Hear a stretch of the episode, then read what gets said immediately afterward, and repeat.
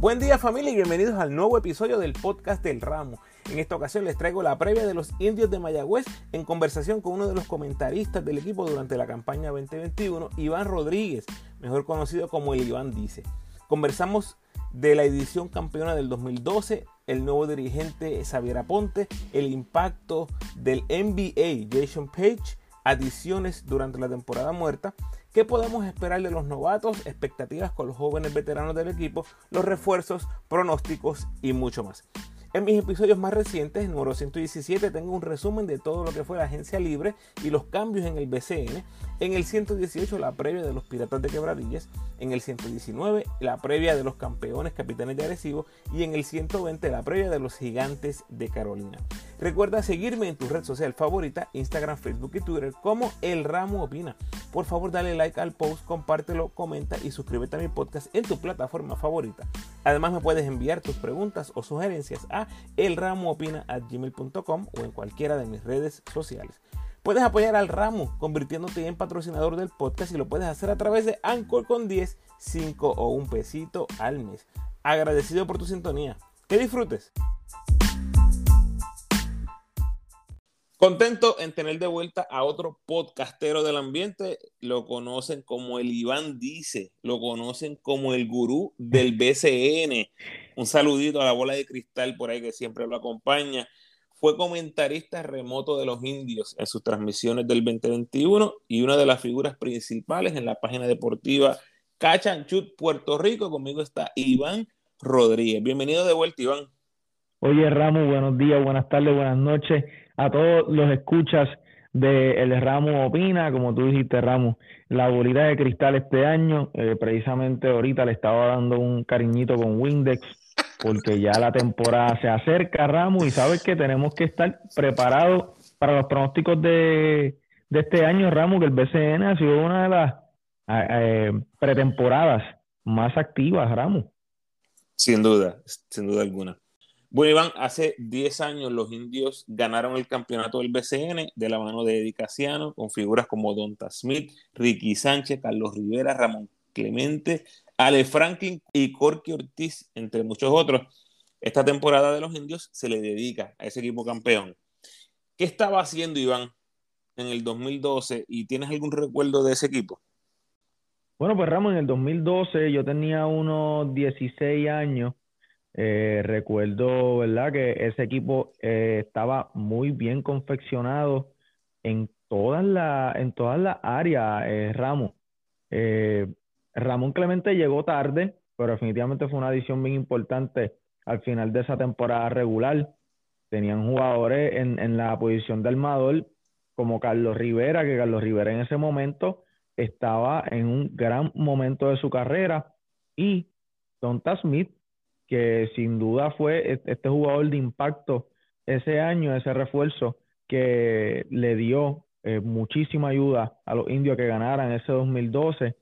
Eh, no recuerdo, Ramos, el, ¿cuándo fue la última vez que, que Mayagüez ganó antes de eso? primero y único. Primero, y único, en la historia. Primero y único en la historia para los indios. Yo creo que ese equipo es uno de los más que me gusta por, porque estaba bien confeccionado. Tenías a un Edicaciano en la línea que llevaba ya unos ese era su cuarto año en, en la línea de fuego. Así que ese, ese equipo de Mayagüez para mí es demasiado, demasiado de especial y esa es la razón por la que pues este año están dedicándole la temporada, ¿correcto, Ramón?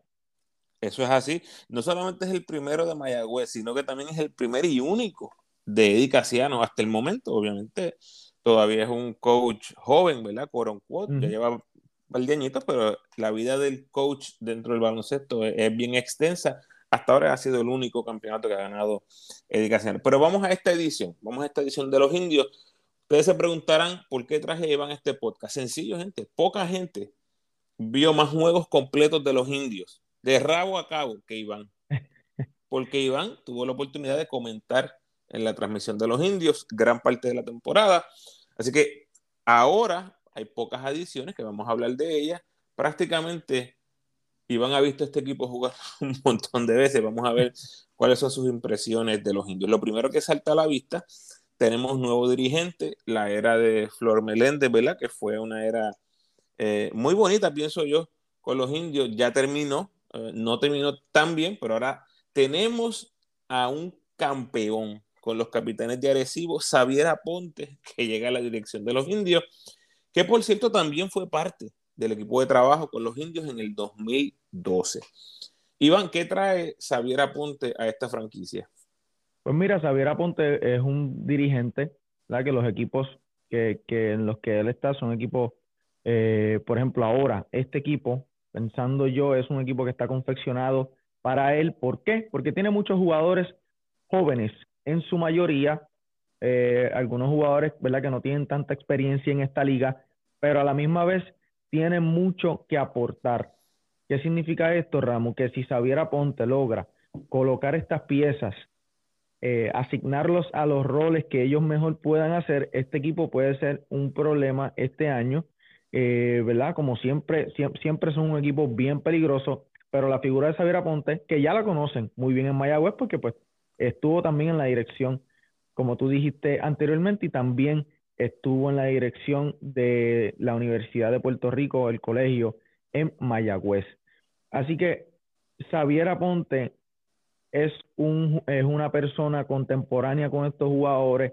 Él eh, deja a los jugadores, ¿verdad? Eh, eh, ofrece la oportunidad de que los, juegos, los jugadores tengan luz verde, le da esa confianza que estos jugadores jóvenes necesitan para hacer lo que saben hacer dentro del rectángulo. Así que Ramu, yo creo que Xavier trae una, una dinámica de coach que se acopla muy bien a la plantilla que presentan los indios. Fíjate, me está bien curioso que me digas eso, porque ahora que me pongo a pensar, el año pasado él estuvo al frente de los Atléticos y prácticamente estamos hablando de la misma situación, un equipo joven, un equipo con Jader al mando, un equipo con Onsi Branch en una posición bien importante en el equipo, bien parecido a lo que tiene ahora en Mayagüez, con un Pizarro, con un Bishop jugando en, la 1, tienes a Justin Reyes, eh, gran jugador, todavía joven, tienes a Jared Ruiz en la 3, en la 2, o sea que son equipos que en el papel uno pensaría se parecen bastante y qué casualidad que son vecinos ahí en, el BCN.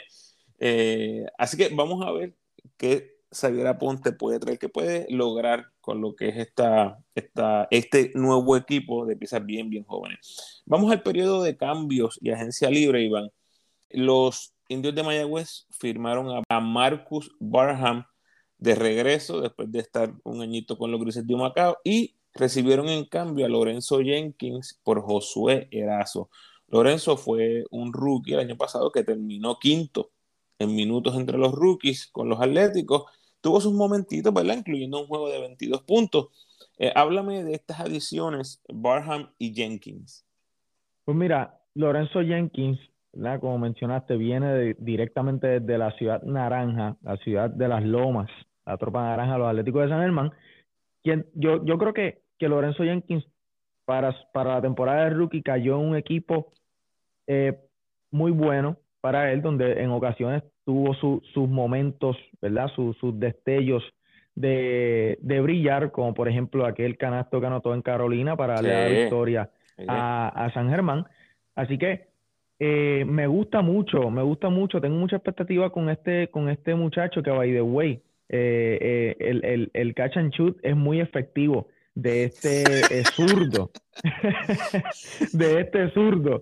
Eh, Lorenzo Jenkins y también Marcus Barham, un jugador bastante similar, eh, eh, Ramos, un jugador que puede jugar la 2 a la 3, atlético, Marcus Barham, me acuerda el físico de, de Richard Cheney, me acuerda eh, Marcus Barham, me acuerda Richard Cheney, también un jugador que, que anota del perímetro y puede defender también de la 2 a la 3, así que estos jugadores añaden a lo que es, añaden al, al perímetro de los indios y Ramos, Erazo sale de Mayagüez, ¿verdad? Y yo creo que fue una buena movida, porque pues ya en esa área, esa posición de, de, Erazo en Mayagüez, pues hay, hay varios jugadores, ¿verdad? Este, ahora con la adición de Jordan Cintrón, ahora con la adición de, de, Diego Romero, pues realmente pues Erazo eh, entonces iba a tener que compartir un poquito más los minutos con estos jugadores y ahora se mueve a San Germán. Mayagüez presenta a Marcus Barham y a, y a Lorenzo Jenkins, que quizás no son movidas de tanto impacto si las comparamos con, con la, eh, la actividad que hubo en la, en la en esta temporada muerta con los otros equipos, pero yo creo que para mí son bastante acertadas de acuerdo a la plantilla y como te había mencionado, de acuerdo al coach Xavier Aponte con los indios. Estoy de acuerdo, estoy de acuerdo. Y mencionas un momentito ahí el cachanchut de Jenkins, que, que es excelente.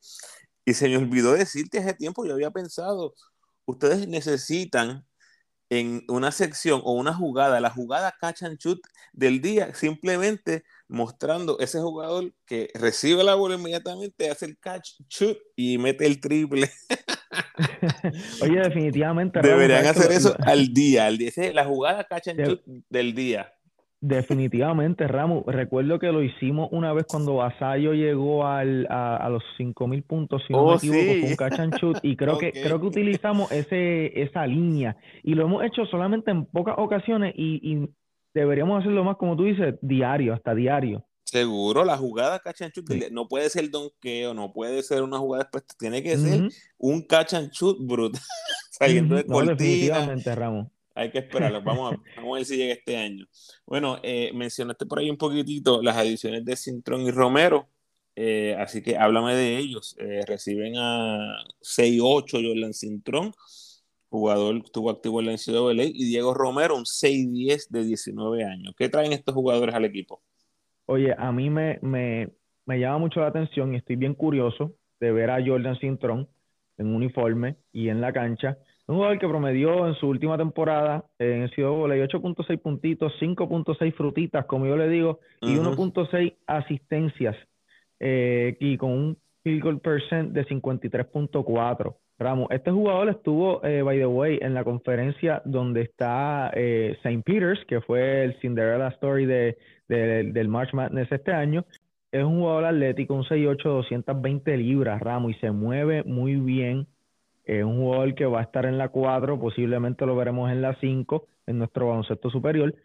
Me llama mucho la atención, Ramo, porque es bien atlético, puede poner la bola en el piso y tiene un físico que yo creo que está listo para dar minutos en nuestro baloncesto superior nacional, porque pues sabemos que hay que a veces hay jugadores que quizás le puede tomar un poquito más de tiempo en adaptar ese juego de colegial al baloncesto superior nacional y este jugador eh, Ramos yo creo que tiene las credenciales para dar buenos minutos desde el comienzo, desde el comienzo de su carrera con los indios de Mayagüez.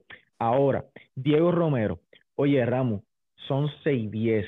Él estuvo con Naranjito en la puertorriqueña, si no me equivoco. Eh, es un jugador también que yo creo que hay que, hay, tiene unas áreas que hay que trabajar, pero si la franquicia de Mayagüez tiene expectativas con este muchacho, yo entiendo. Ah, oye, que también se añade a jugadores como Jordan Cintrón, como Jimmy Hilton, estos jugadores que eh, eh, son el mismo, van por esa misma línea, si trabajan esa finca de estos jugadores nativos, tienen también a Melsan Basabe. Ramos, si te fijas, Mayagüez tiene varios jugadores en esa posición, ¿verdad? Que, que, que son, yo diría, una, una joya por pulir, porque sabemos que en el baloncesto superior nuestros jugadores nativos, los hombres grandes, están escasos y usualmente los equipos buscan refuerzos en esa posición. Y Mayagüez es uno de estos equipos que tiene varios de estos jugadores juveniles que si pulen, pulen esa, e, esos, esos diamantes, yo creo que pueden tener muchos jugadores que cuando se combinan dentro de un mismo equipo, que tú tengas la oportunidad de, de, traer a un jugador del banco y que pueda mantener el mismo nivel de juego en la cancha, Ramos, yo creo que eso es lo que cualquier equipo quisiera tener. Así que estos dos jugadores añaden altura al equipo de Mayagüez y estoy bien ansioso por verlo, Ramos. Fíjate que yo estoy de acuerdo contigo en, el hecho de que mencionas a Jimmy Hilton y es que se ve la línea por la que los indios van. Ellos, por segundo draft consecutivo, se han enfocado en los jugadores de altura. Jimmy Hilton, Jordan Cintrón, Adrián Ocasio, Diego Romero. Obviamente están pensando en el futuro, porque tú coges un, un chamaco de 19 años, aunque mida 6'10, 7, 7, 1, es un proyecto a largo plazo, pero están pensando en eso, eso es lo que me gusta, que están pensando en ese futuro. Así que hay que estar bien, bien pendiente a lo que va a ser el desarrollo de estos jugadores. Ojalá, ojalá y se les dé a los, a los indios de Mayagüez. Mencionaste varios nombres, vamos a entrar de lleno en lo que es el roster. Tenemos en los armadores, y esto hay jugadores aquí que son bien versátiles, que son híbridos, así que usted puede verlos en una posición u otra. Yo los voy a mencionar de manera general, más o menos así, así es que yo los veo. Los armadores tienes a Dwight Bites, Pizarro y Bishop, tienes de escoltas a Jason Page, Marcus Barham, tienes de alero a Jared Ruiz, Justin Reyes, Lorenzo Jenkins, delanteros Basabe, Adrián Ocasio, Jordan Cintrón, Centros, Joe Firstinger, Jimmy Hilton, Enrique Ramos y Diego Romero. Y de nuevo, repito, puede ser que Basabe sea centro y Firstinger sea el power forward, pero eh, estamos ahí más, o menos en las posiciones de cada uno. Vamos a empezar por los jugadores. Los armadores, voy a empezar con Dwight Bikes, todavía está en Irán, no va a llegar a tiempo, ya el equipo lo anunció, van a buscar un reemplazo para esos, esas primeras semanas de competencia. Lo conocemos porque el año pasado tuvo una cuarta participación con Guaynabo, incluyendo un juego de 23 puntos, 8 rebotes, 7 asistencias contra Ponce en playoff. O sea, la muestra fue bien cortita. Este, este tipo es NBA. El chamaco la tiene. El chamaco la tiene. Así que va a ser un jugador que fácilmente te puede jugar la 1, te puede jugar la 2, un 6-3 fuerte, que está activo internacionalmente. Definitivamente luce de ser un jugador de impacto. Dime algo de Bikes.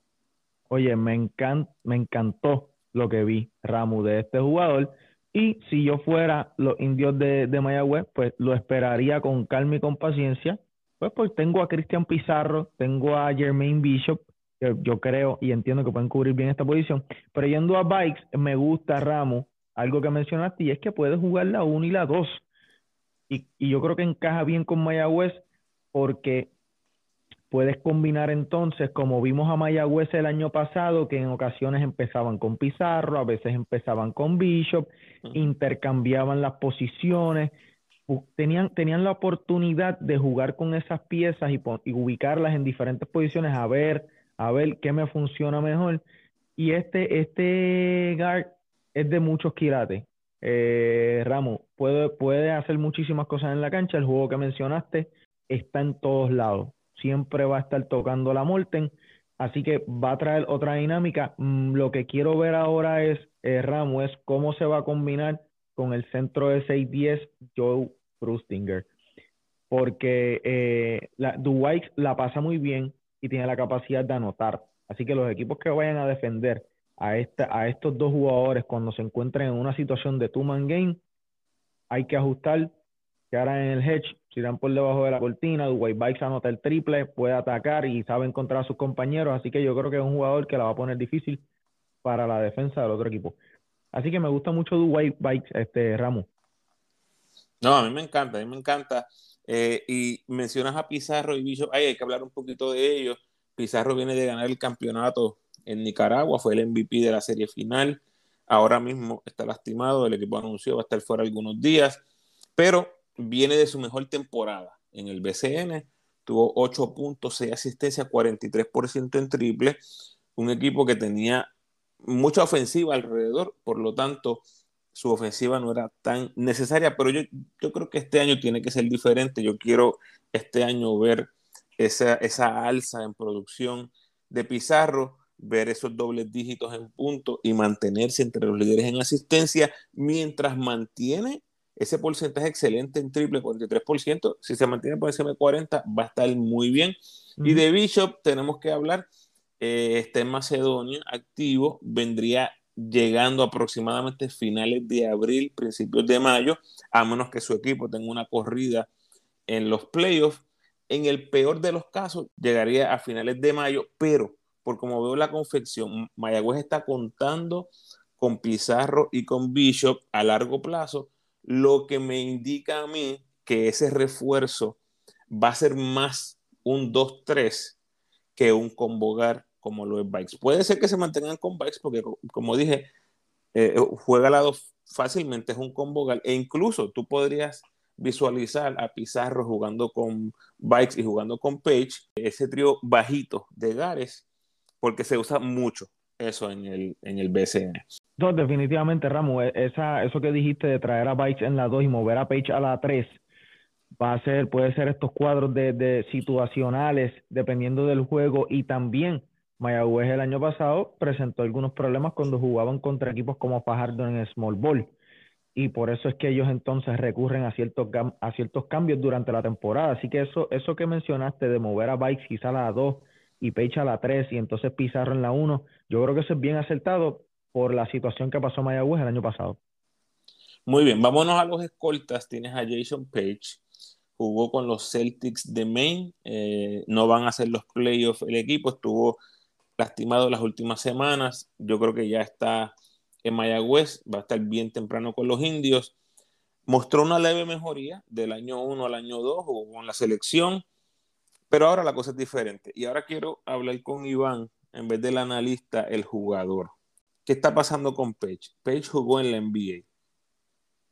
Page acaba de ir al lugar más alto, a la mejor liga en el mundo. No importa si jugó tres minutos, no importa si lo que hizo fue repartir 10 vasitos de agua y tirar cuatro toallazos. Estuvo en la NBA. ¿Cómo tú ves, Iván, o tú has experimentado cuando llega un jugador que ha jugado a otro nivel, cómo tú vislumbras o visualizas esa entrada de ese jugador X, ¿verdad? Que en este caso es Page, pudiera ser esto un, una situación de que cause discordia en el equipo en alguna, en, alguna manera? Oye, Ramos, esto es algo, es un punto, un aspecto bien importante que mencionas. Page, como tú dijiste, aunque se haya tomado un cafecito en la NBA, aunque haya jugado brisca en la NBA, aunque ¿verdad? haya jugado lo más mínimo, estuvo ahí. Y eso, eso pesa, eso pesa del lado mental del jugador, yo pienso que esto le puede dar muchísima confianza. Yo entiendo que se puede sentir muy seguro de su juego y puede traer liderazgo también. Eh, quizás, como tú bien mencionaste, pudiera ser que, que traiga discordia, pero en este caso no lo veo así.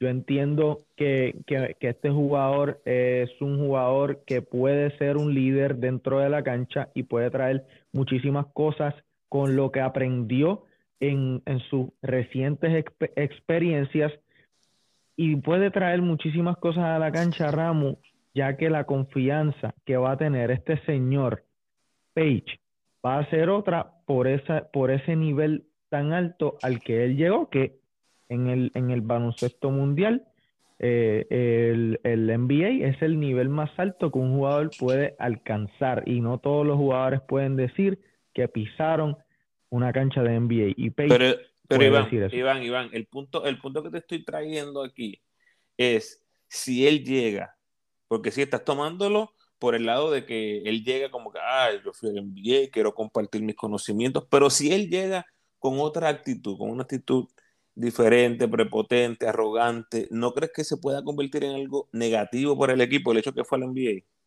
Oye, definitivamente, eso, eso sí, Ramos, eh, si él, si él llega con esa actitud y entonces pues empieza a, ser quizás un poquito más egoísta o a, o estar con, con esas actitudes, pues yo, eso, eso definitivamente va a afectar a, no solamente a, o sea, va a afectar a todo el mundo, Ramos, indirecta, directamente va a afectar a todo el mundo dentro de la organización y entonces no va a afectar al equipo. Eh, se, va, se va a ver en el papel y también la química. Ramos.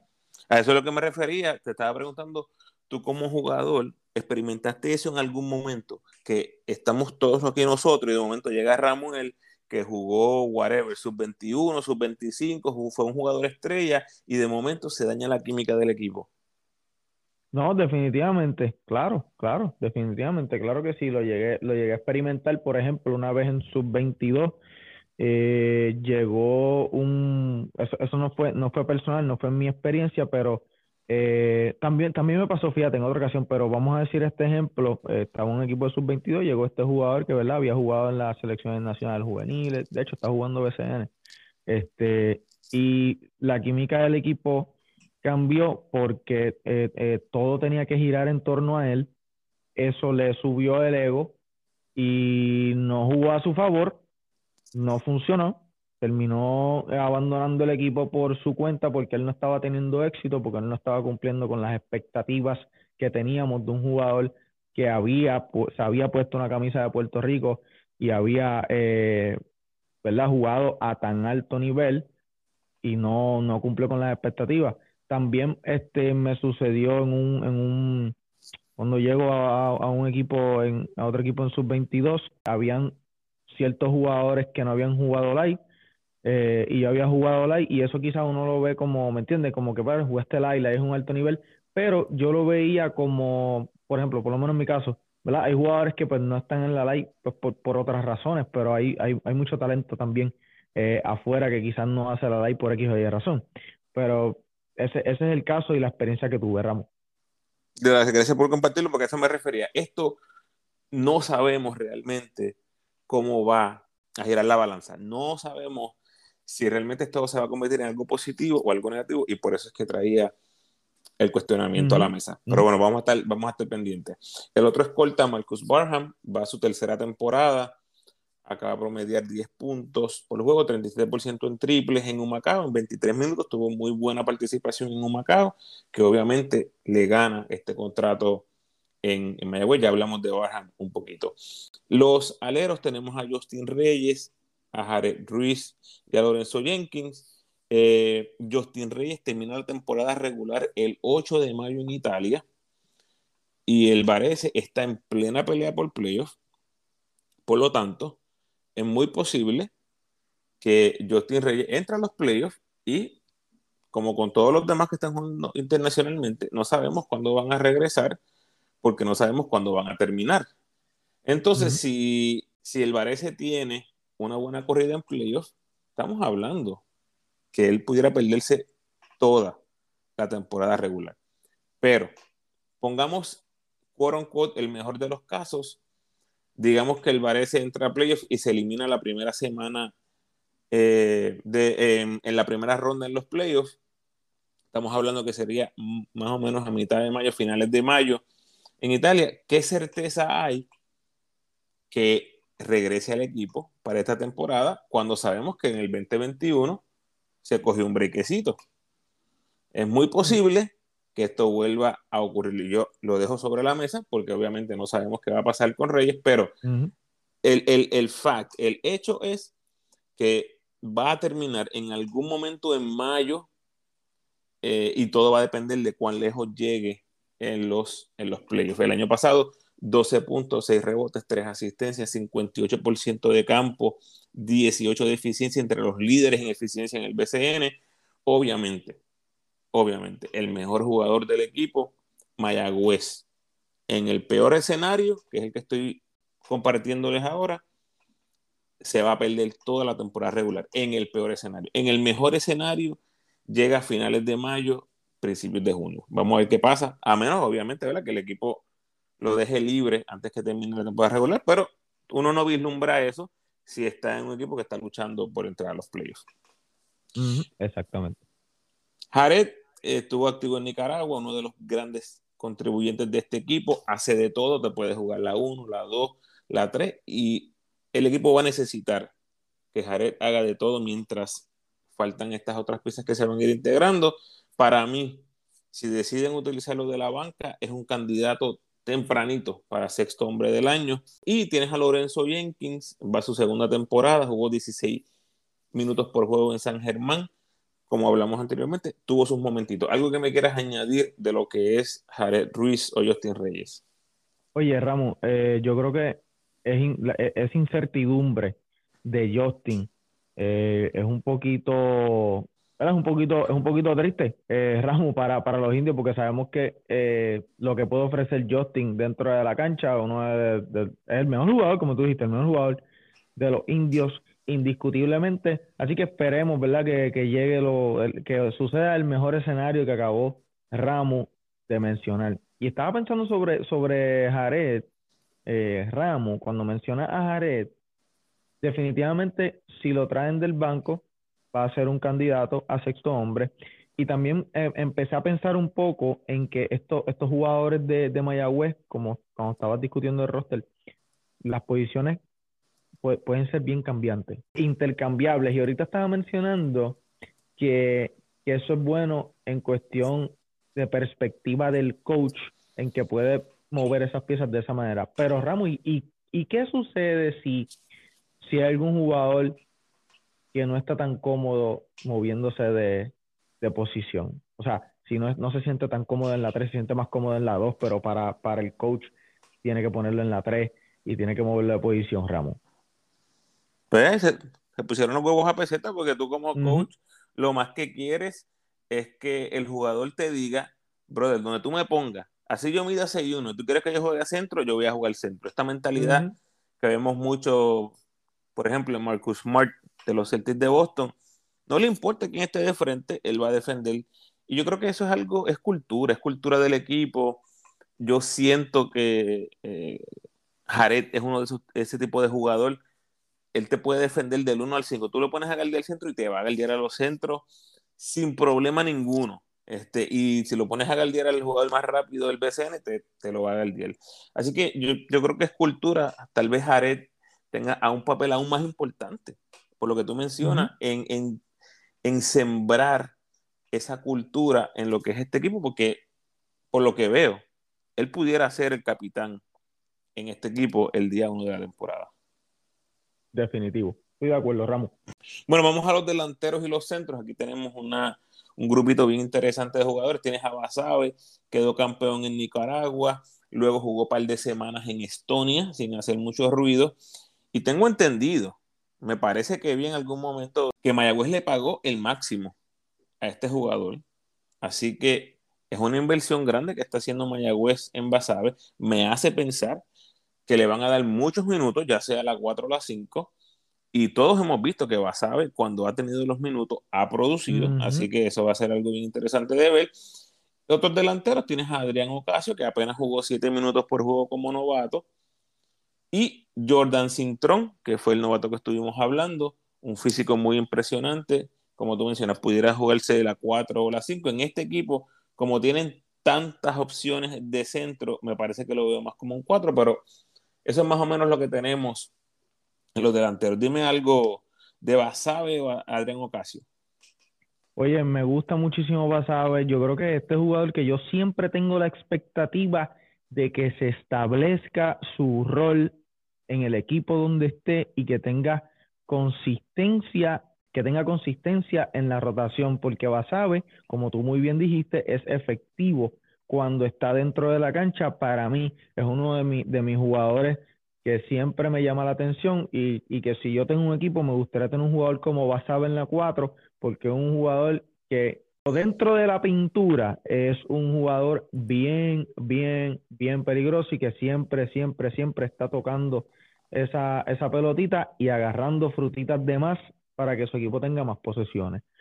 Ramos Enrique Ramos es otro jugador bien agresivo y que cuando hay que dar un buen palo y hay que hacer eh, presencia, hay que hacerse sentir en la pintura, el hombre se llama Enrique Ramos. Así que me gusta muchísimo esa combinación de, de, estos dos jugadores en la pintura. Creo que pueden dar muchísimos minutos. Si es así, Ramos, que Mayagüez contrata a, a por el máximo, Entiendo que su rol este año va a ser otro y no tengo duda que lo podríamos ver en los líderes de rebotes este año, Ramos. Sin lugar a dudas. A ellos se les une Jimmy Hilton y Joe Firstinger. Como mencioné, es posible que Firstinger sea el cuadro inicialista con basado en la 5 o viceversa, pero la realidad es que Firstinger viene a debutar. Yo estoy siempre bien expectante cuando llegan estos jugadores nuevos al BCN que no los hemos visto antes la trayectoria de este jugador, después de jugar en CWA, jugó en Polonia, Israel y en Ucrania. Es un 6'9, 6'10, tiene buen tiro a distancia, así que definitivamente es algo que la gerencia estaba pendiente en traer, pero no parece ser un jugador eh, de un impacto defensivo pronunciado. Así que yo creo que ahí va a estar, eh, es lo interesante, por eso es que tal vez pienso que Basabe tal vez sea el centro Forstinger en la 4 empezando y entonces traes a los otros jugadores del banco. Forstinger te debe ser un jugador de impacto en el perímetro con el tiro largo y Basabe en el interior. Así que vamos a, ver qué sucede y ver a Jimmy Hilton qué tipo de, de producción puede generar este muchacho que va para su segundo año. Tuvo una actuación bien limitada en el primer año. Vamos a ver si ahora vemos algún tipo de progreso en lo que es su, juego. Iván, la pretemporada eh, ya comenzó. Los indios le ganaron a los cariduros 92-83 y le ganan a los gigantes 102-84 para llevarse la Copa Pirata. Así que muchas felicitaciones a los indios de Mayagüez. El ramo opina, Iván. ¿Qué va a pasar con este equipo? Repetir la misma fórmula en el papel no me da grandes esperanzas. Estamos hablando que es prácticamente el mismo equipo del año pasado. La única diferencia es que tienen un año más de experiencia. Firstinger, mi primera impresión, no parece ser un refuerzo de impacto. Obviamente me puedo equivocar. Pero tú necesitas un tipo 20-10 en la pintura o un tipo que te dé tres tapones por juego, que te meta cuatro triples por juego. Él no parece ser ese jugador. Mi impresión mi impresión. Puedo estar completamente equivocado. Vamos a ver qué pasa en la cancha. Pues mira, Ramón, si te equivocas tú, me equivoco yo también. Eh, creo que estamos en la misma línea. En Ucrania fueron 12 puntos, 6.4 rebotes, 2.8 asistencias. Eh, tuve la oportunidad de ver algunos jueguitos de la, de, la, de la Liga de Ucrania porque Jean Clavel también estuvo ahí.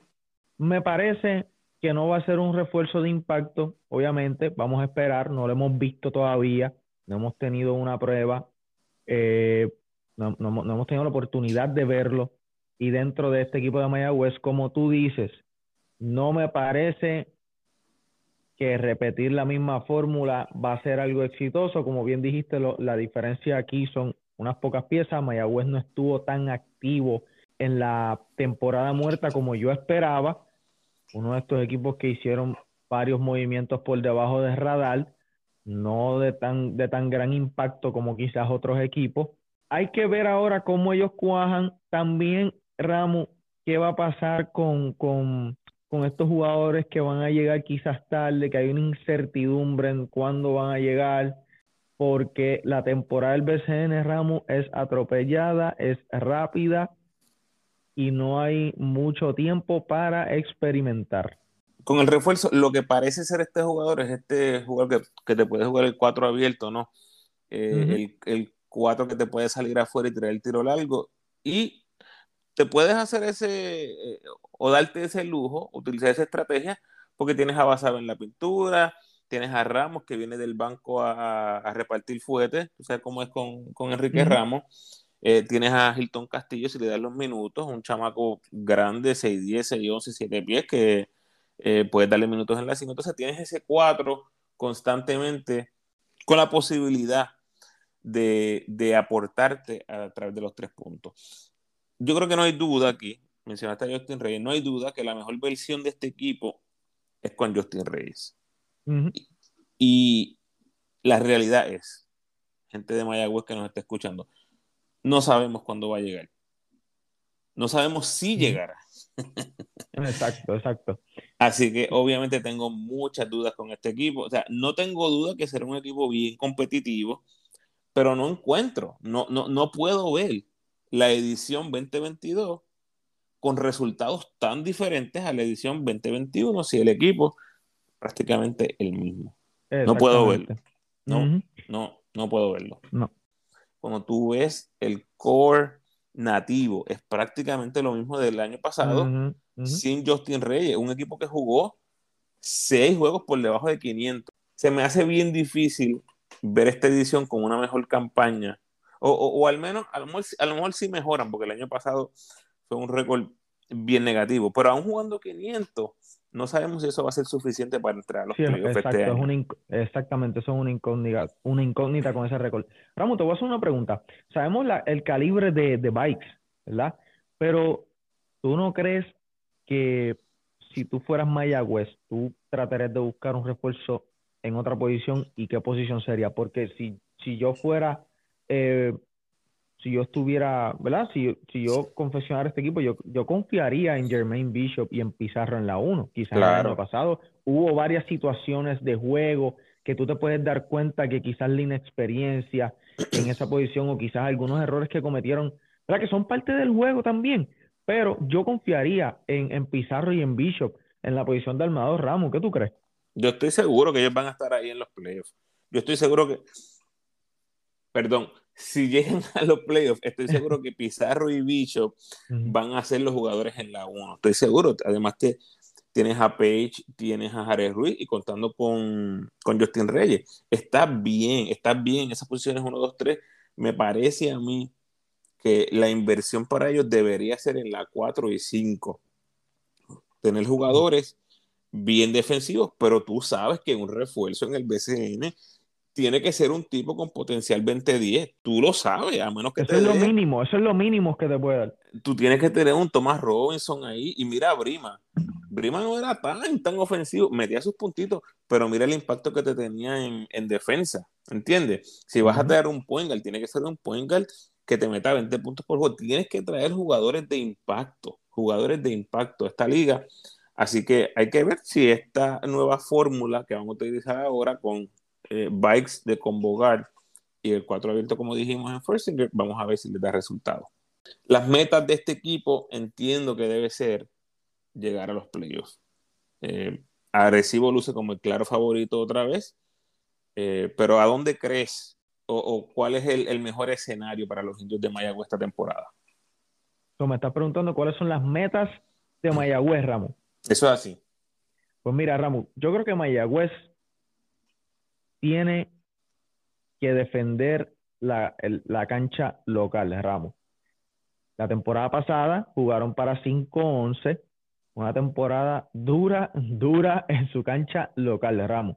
Eso, yo, yo, yo diría que eso es una de las primeras eh, metas. Y la segunda, eh, clasificar a, a, los playoffs y hacer, hacer esos cambios que necesitan durante la temporada, cuando en estos primeros, en esta primera tercera parte de la temporada, eh, eh, identifiquen quizás algunas debilidades en la plantilla o algunos cambios o algunas movidas que tengan que hacer y las hagan temprano o a mitad de temporada más tardar para que entonces ese equipo pueda seguir una línea de camino y en ruta hacia los playoffs, Ramos. Muy bien, yo estoy de acuerdo. Yo los fíjate que yo los veo por debajo de Arecibo y Ponce, que para mí son los equipos más fuertes en esa división, pero los veo definitivamente por arriba de Quebradillas. Así que los miraría ahí entre eh, luchando con Guayama, luchando con San Germán, eh, por esas posiciones 3, 4, 5. Y yo creo que el challenge para ellos tiene que ser la mitad tiene que entrar a los playoffs. Como tú dices, 2021 fue muy frustrante, no pudieron ganar en, su cancha, no pudieron defender esa cancha, jugaron muy bien en la carretera. Si Mayagüez logra tener un buen arranque este año y si Justin se le suma lo más temprano posible para ir ya cuadrando ese equipo en lo, que, en lo que sería la segunda parte de la temporada o el último tercio de la temporada, es clave es clave que Justin esté tu mejor jugador, porque con las piezas que tienes entonces puedes determinar qué ayuda necesitas. Traigo un centro más fuerte, más dominante que ayude a Basabe en los rebotes, estoy bien en los point necesito un combo o necesito un jugador que, me juegue 4 o 5. ¿Sí, ¿Sí me entiendes? Esos jugadores refuerzos que te van a complementar lo que son los jugadores nativos, necesitas. Necesitas tener a Justin, necesitas tener a Page saludable, a, Pizarro, a Bishop, todo el mundo en cancha y entonces tú determinar, ok, cuál va a ser nuestro mejor approach en las próximas movidas de refuerzo. Ahí va a estar la definición de lo que va a ser la temporada de los indios de Mayagüez. Fíjate en esto, Ramón. La temporada pasada, el primer juego fue eh, de, de, este equipo fue en Arecibo, en la petaca, y lamentablemente, pues dañaron mi, pronóstico eh, ese día. Y yo creo que mejor arrancaron con esa victoria, tú ganar en, en Arecibo, quien eventualmente fue el equipo campeón en esa campaña, la pasada campaña del baloncesto superior, y ahora este año reciben a los capitanes de Arecibo. Así que podrán eh, defender la casa contra los campeones ese primer, ese primer día, Ramos. Ay, Dios mío. ponte, a brillar esa, esa bolita porque... ¿Qué, juego duro, qué reto tú recibir al equipo que, quedó campeón eh, y el equipo que tú lo venciste en, en, el primer juego de la temporada pasada. Iván, Iván, yo te voy a dar un pronóstico a ti. Bien poquita gente va a poner a los capitanes a perder este año, en general. Los capitanes vienen mm. completos desde el inicio, prácticamente del inicio. Una vez integre Hodge, tienes a todas las piezas. Iván, mm. ese equipo mete miedo, oíste. Así que sí, sí. hay que tener cuidado. Y de la temporada pasada, este Iván, no es tanto como empiecen, porque el problema de Mayagüez fue el cierre. Cerraron con 1 y 9. Eso es así. Los últimos 10 juegos del season, tú lo viste muy de cerca porque lo estabas siguiendo. Así que este, ya sabemos que no, no importa tanto cómo empieces, tiene que ser cómo termines. Bueno, definitivamente, Ramos. Hasta aquí llegamos. A Iván lo pueden seguir como Iván Dice TV en Twitter, Instagram y YouTube, obviamente en todas las plataformas donde Cachan Puerto Rico está presente y también lo consiguen. Unas últimas palabras, Iván. Ramos, bien agradecido de siempre contar conmigo y de tener la oportunidad de estar aquí contigo en tu plataforma. Sabes que yo soy una de las personas que más admiro y respeto el trabajo que tú haces y lo que ofreces a la fanaticada de nuestro baloncesto en Puerto Rico. Yo creo que es algo muy, muy, muy, muy valioso, de gran valor. Y si las personas que están escuchando este, este podcast ahora mismo no han escuchado eh, eh, podcast de Ramos anteriormente, tienen que, darse la vuelta y eh, escuchar desde el principio la biblioteca del ramo, como yo le digo, porque van a aprender muchísimos con los invitados y con el propio Ramo. Así que Ramo, de verdad, bien agradecido, como tú dijiste, me pueden seguir para todo lo relacionado al baloncesto superior nacional, arroba cachanchutpr, y si quieren eh, curarse con los pronósticos, pues arroba Iván Dice TV en Twitter y también en Instagram, Ramo. Ya estuvo. Gracias por tus palabras, Iván, y siempre agradecido por tu tiempo. Mucho éxito este 2022 en todo lo que te emprendas. Gracias, Ramos. Gracias. Igual a ti.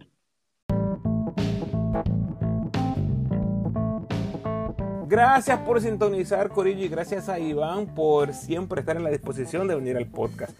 Por favor, comparte este episodio con todos los fanáticos del BCN que conozcas, especialmente con los fanáticos de los indios de Mayagüez.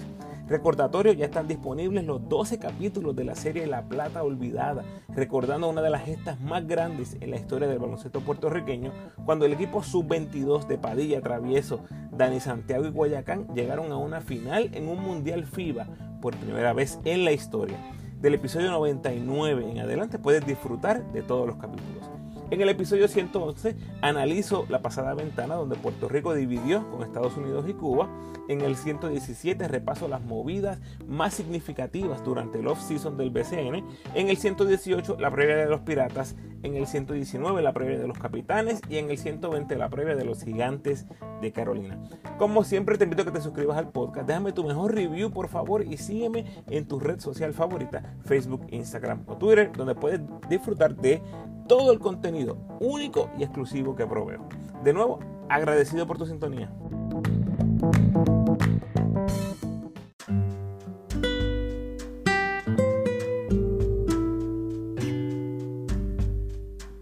El pensamiento de hoy. No tengas miedo de empezar otra vez. Los nuevos comienzos a veces traen los mejores cambios en la vida. Bendiciones.